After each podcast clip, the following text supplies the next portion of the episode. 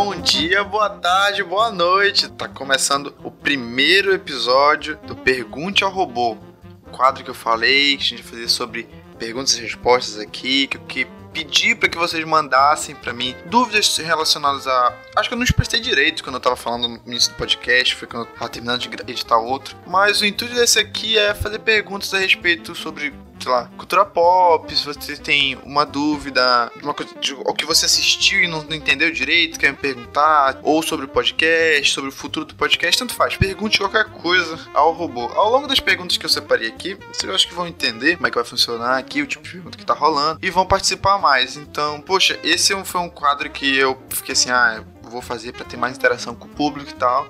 Mas é aquilo, só funciona. Muita gente, no post que eu fiz, muita gente marcou sim, mas é, em compensação, o número de pessoas que curtiram o número que mandaram foi metade, vamos dizer assim, foi, um, foi pouco. Então o quadro só rola se vocês participarem. Então, poxa, queria muito que vocês mandassem suas dúvidas, seus questionamentos a respeito sobre cultura pop, o podcast e que der na telha. Vocês vão, vocês vão entender ao longo do, do episódio. Então, bora aí.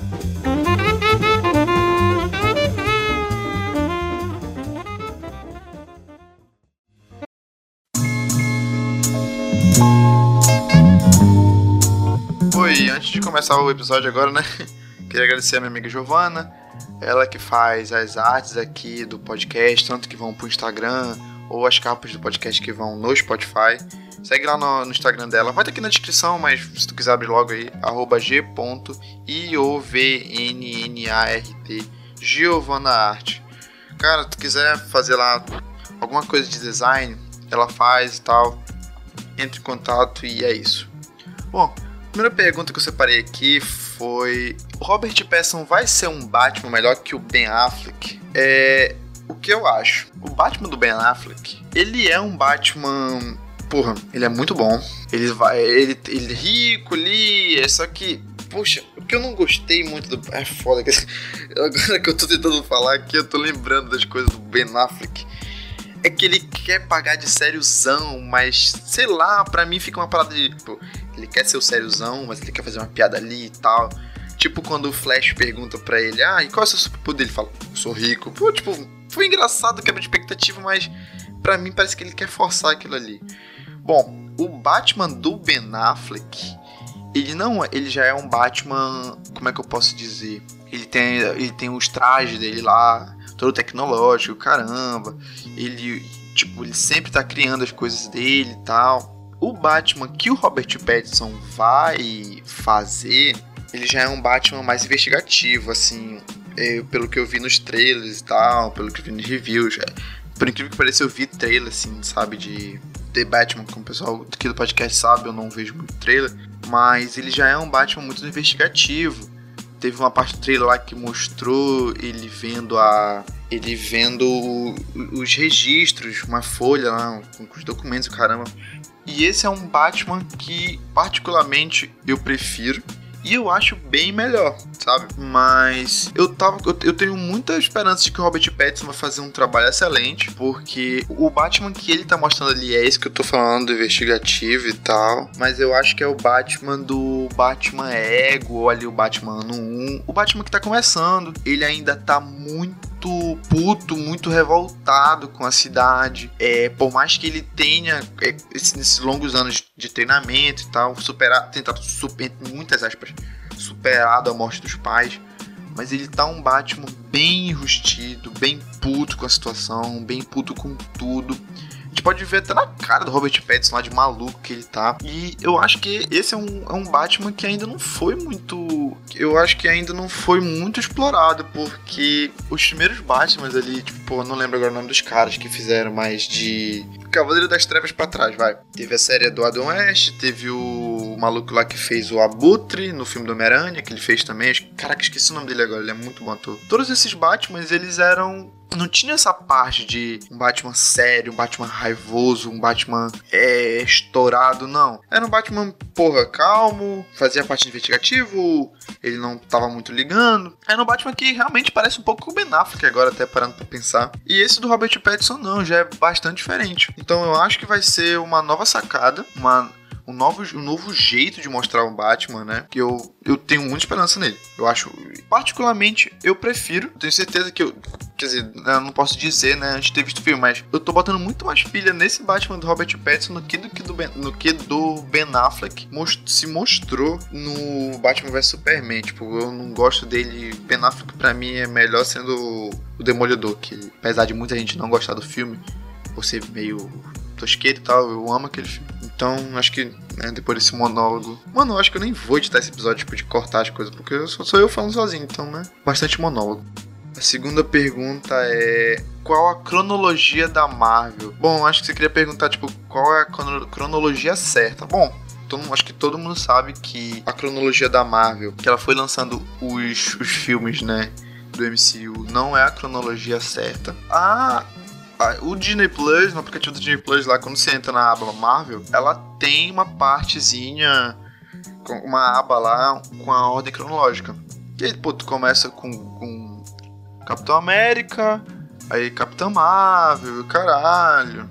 É, eu abri aqui ó, o universo cinematográfico da Marvel, ordem cronológica. É, Capitão América, Capitão Marvel, os primeiros Homens de Ferro, Thor, os Vingadores. Bom, e assim vai o problema é que eu acho que eh, ele, ele mostra aqui, né, na ordem cronológica, as séries que vão se passando. Pensando bem, eu acho que ficou um problema, porque eu acho que nem todo mundo assiste a série da. É, se bem que eu acho que é o público que, que tá indo no cinema lá, é o caralho, e que, porra, assim, no Disney Plus é esse público que estão querendo ir atrás, né? Então, tem, tem tudo isso. É, mas na minha, na minha opinião, era as séries ser um complemento fudido para os outros filmes é uma, uma, uma parada que complica, porque nem todo mundo vai ver. Por exemplo, isso aqui foi spoiler de Homem-Aranha, você pula, pula aí, eu vou tentar falar rápido. Você pula, uns 10 segundinhos.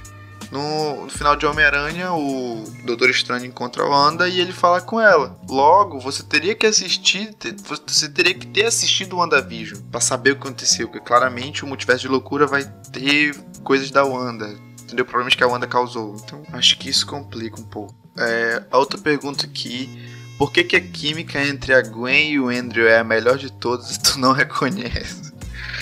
Cara, cara, é complicado de falar, porque Porra, eu sei que na época eles namoravam e o caralho. Mas é que eu tenho, tipo, eu tenho birrazinha com o, com o Andrew Garfield. Eu acho ele, puta caralho, eu achei muito péssimo. Por exemplo, é, pra mim, o melhor Homem-Aranha de todos é o Tobey Maguire, né? Num, independente do último filme ou não, pra mim, foda-se é o melhor Homem-Aranha. Mas, o, o, como eu tô falando, né? o melhor Homem-Aranha, melhor Peter Parker é outra coisa. O Tom, o Andrew Garfield, pra mim, ele não é bom nem como Homem-Aranha, nem como Peter Parker. Porque, porra, que o Peter Parker que a gente conhece é um cara totalmente introvertido, é um nerd esquisito, é um nerd que porra, ele tem que trabalhar, ele tem que, tra ele tem que trabalhar para pagar o, o, o muquifo que ele mora, e ainda ser herói de noite, salvar a cidade, ter responsabilidade com a mina. E o Andrew Garfield, porra, ele.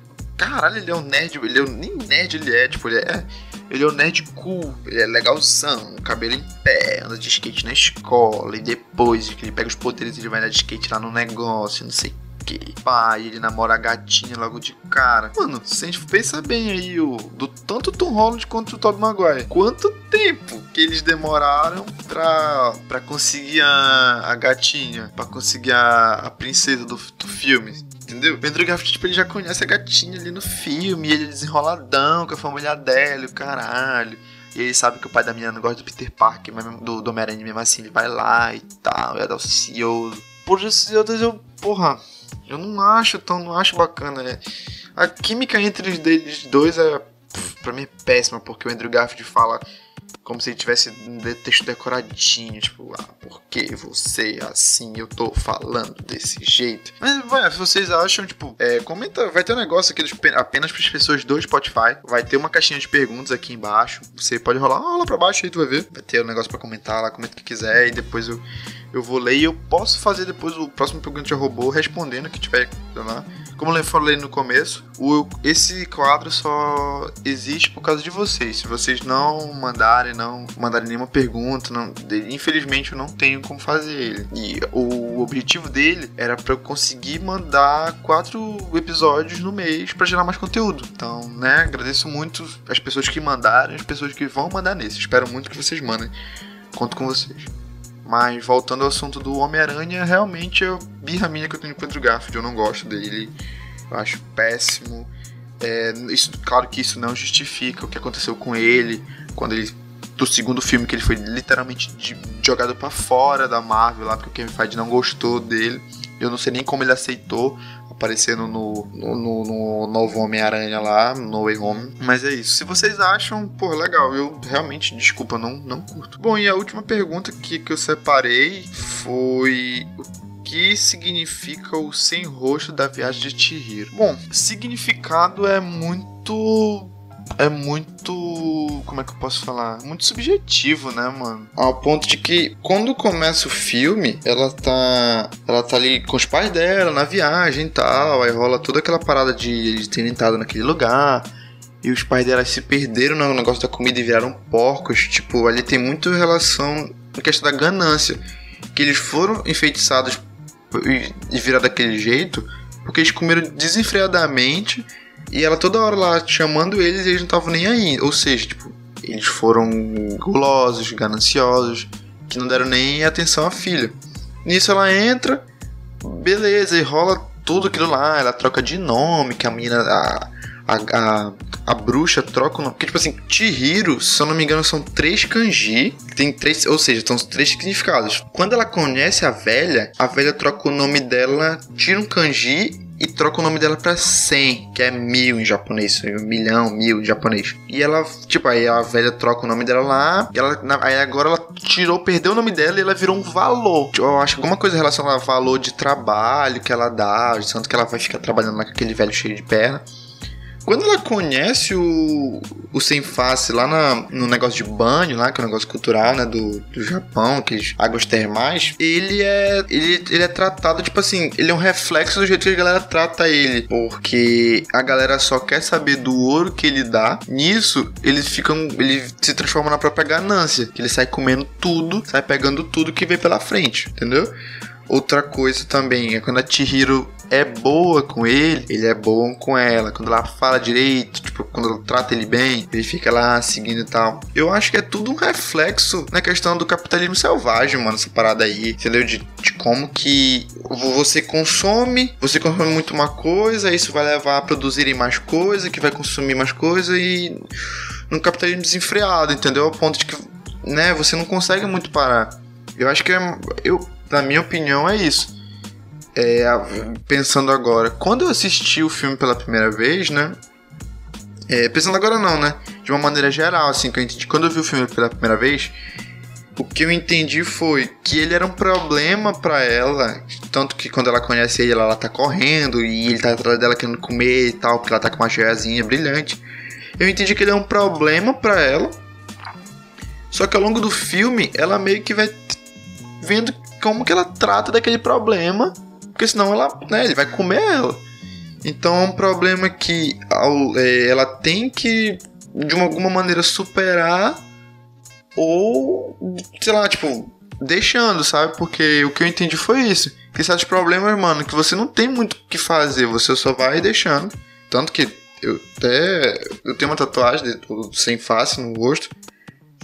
É o único significado, assim, que, que tem para mim dele quando eu quando eu vi tudo isso que eu falei, entendeu? Mas, é, eu penso, parando pra pensar agora, depois que eu fui ler lá, é mais ou menos isso. Do, todas as críticas que ele quer fazer é, num só. Acho que cada personagem tem uma como é que eu posso dizer? Tem um pedaço de crítica de tudo que ele quis falar. O que ele quis falar quem, né? O Hayao Miyazaki, o diretor do, filme, dono do estúdio Ghibli. Um dos três donos do, estúdio, do estúdio Ghibli. É, mas, então, acho que foi isso. Essas foram as perguntas que eu separei para hoje. Eu espero que você tenha gostado. Como eu falei, o episódio, esse, esse formato aqui só funciona se vocês mandarem, então, por favor, mandem o, o, que eu vou falar, eu acho que eu vou botar na descrição aqui. Eu acho que eu vou botar até na descrição esse post que eu li da, sobre o negócio do, da viagem de Chihiro, né? Uma explicação, uma explicação detalhadinha sobre o filme. O Instagram da Giovanna lá, se vocês quiserem fazer alguma coisa sobre arte, design, também vai ter tudo na descrição. Bom, se vocês quiserem também uma sugestão de podcast aqui, tem o Cidadela Geek, tem o Universo dos Animes. Bom, o Cidadela Geek que é do, do Dalton, lá do Careca, do velho Careca.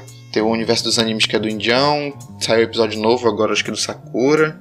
Do Sakura? Acho que é do Sakura. E tem também o Los Ticos, que quem participa lá. Acho que é a mesma galera, tirando o Dalton, a mesma galera já participei lá, o Isaac, o Gustavo são bancada, o Zé Guilherme, o Bruno. E se você quiser, tem um podcast, quiser começar a fazer um podcast, tem um site do Áudio Edições, lá você, você bate um papo se tu quiser fazer lá, edita, sonoriza, o caralho, faz tudo. Eu, eu, trampo lá, então o seu podcast vai estar nas minhas mãos, eu vou fazer maravilhas com ele, vai ficar pimpa. Então entra lá, áudio, áudio edições, vai ter tudo, tudo que eu falei aqui vai estar na descrição. Então é isso. Eu acho que eu fico por aqui. Esse aqui foi mais um episódio do Calabouço do Android. Eu sou o Fred Ned Machado do Mundo e tchau.